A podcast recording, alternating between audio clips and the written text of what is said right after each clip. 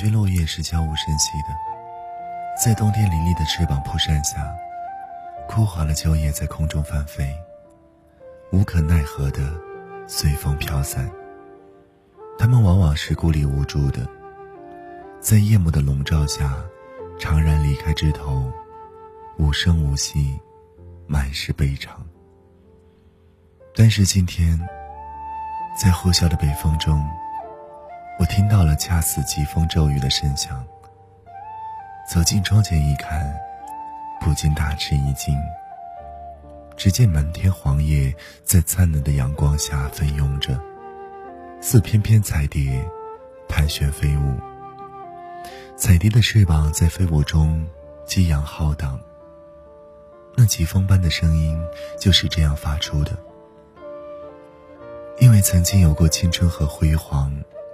在生命即将谢幕的最后一刻，我听到的不是凄凉，不是悲伤，而是爽朗和坚定的笑声。我看到的，是他们在告别之际，对舞台的眷恋和想念，以及如同完成了使命的勇士，在归结于沉寂和从容和坦荡。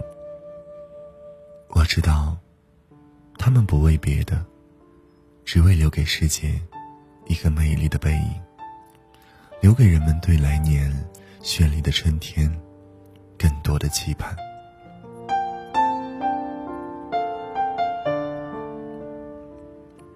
秋天将近的时候，冬的冷意徐徐袭来。